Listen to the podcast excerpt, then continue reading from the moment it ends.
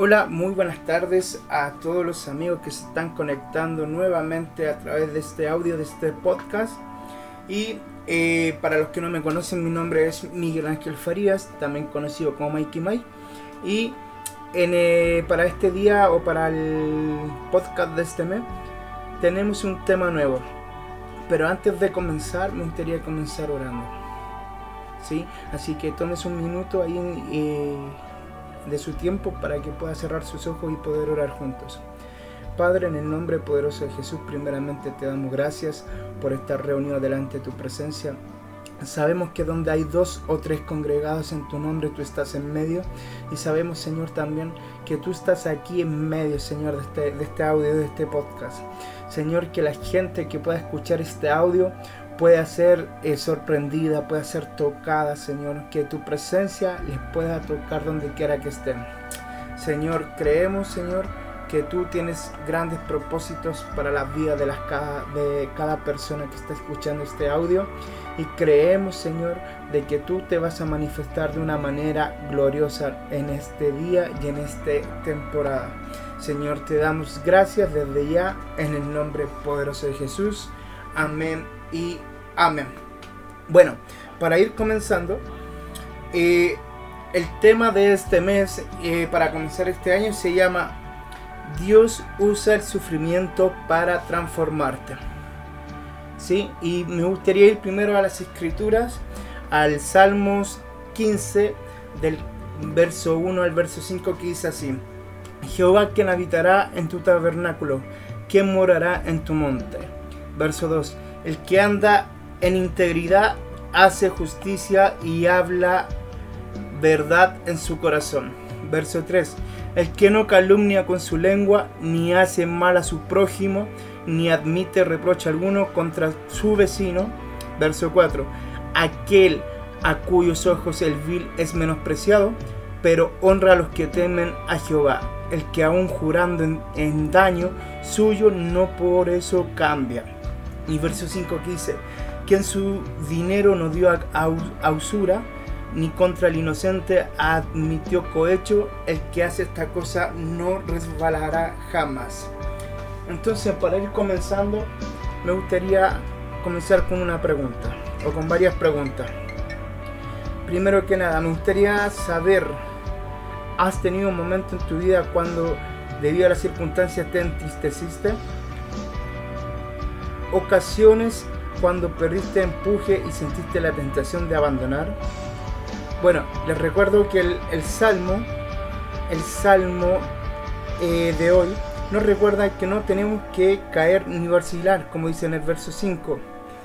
Quien su dinero no dio a usura ni contra el inocente admitió cohecho, el que hace estas cosas no, resbalará jamás ni aún en los momentos de sufrimiento. David describe la clase de vida de que Dios se propone que experimente. Las directrices que presentan son cosas que pueden practicar durante las dificultades. Como primer punto me gustaría decir que obrar correctamente procura ir por la vida sin tener tacha y hacer lo que es justo. Si podemos irnos al verso 2, en la, primera parte dice, el que anda en integridad y hace justicia. Eh, como punto 2 podemos decir también decir la verdad. De corazón dice la verdad. En el mismo verso 2 que acabamos de leer podemos decir y habla verdad en su corazón. Punto 3. No murmurar. Que ninguna calumnia salga de tu boca. En el verso 3 podemos decir el que no calumnia con su lengua ni hace mal a su prójimo ni admite reproche alguno contra su vecino. No herir a tu prójimo es el punto 4 y podemos decir acá que no acarrear desgracias a su vecino. En el verso 3 también dice, el que no calumnia con su lengua, ni hace mal a su prójimo, ni admite reproche alguno contra su vecino. Como punto número 5, eh, dice cumplir la palabra.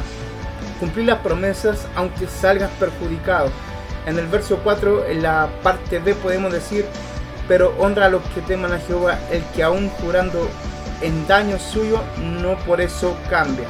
Podemos decir que esto implica hacer lo que uno se haya propuesto hacer aunque no le convenga, un desafío particular para nuestra generación en la que con un simple mensaje de texto se puede llegar a cancelar un acuerdo de un momento para el otro. Punto 6. Punto 6.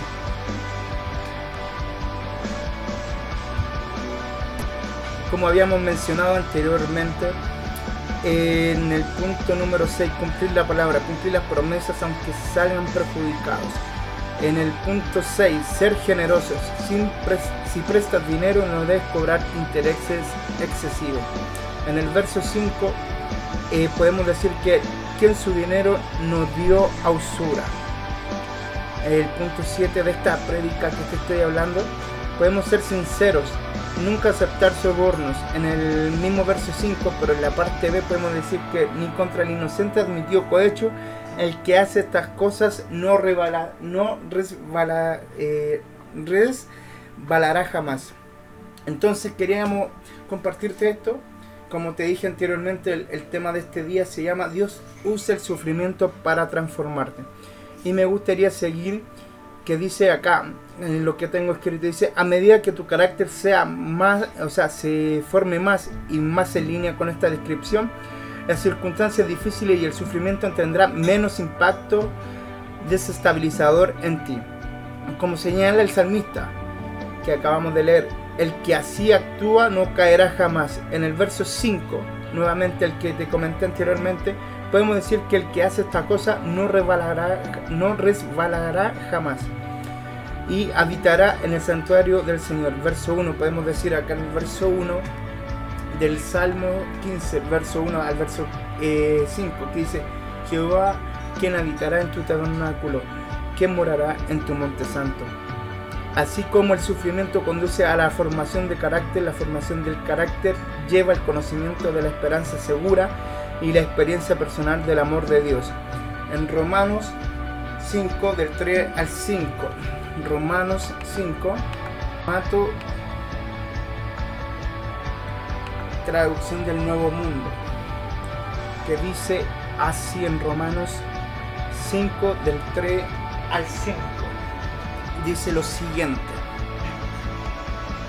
Dice, por lo tanto, ahora que hemos sido declarados justos como resultado de fe y gocemos de paz.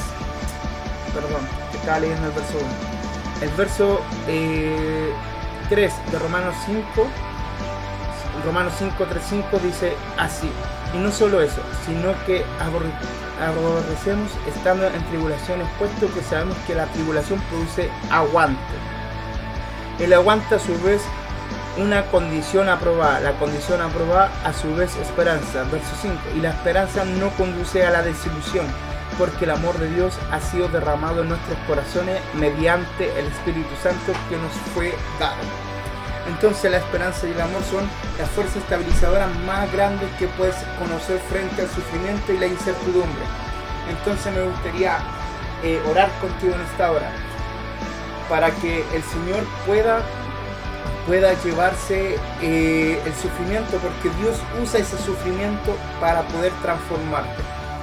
Entonces me gustaría orar contigo allí donde tú estás, si estás en tu habitación, si estás en tu lugar de trabajo, si tal vez estás en el aeropuerto o en un hotel a punto de viajar a algún lado. Me gustaría que cierres tus ojos un momento para poder orar por ti y dar gracias.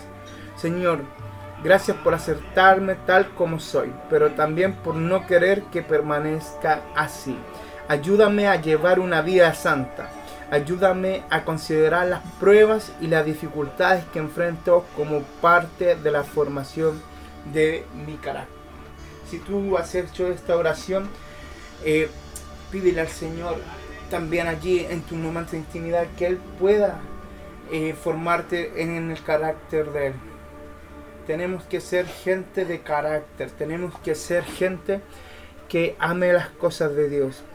Y como te decía anteriormente, pidámosles al Señor que nos ayude a considerar las pruebas y las dificultades que nosotros enfrentamos como parte de la formación de nuestro carácter. Así que te... Miguel Ángel Farías, también conocido como Mikey Mike. Bendiciones.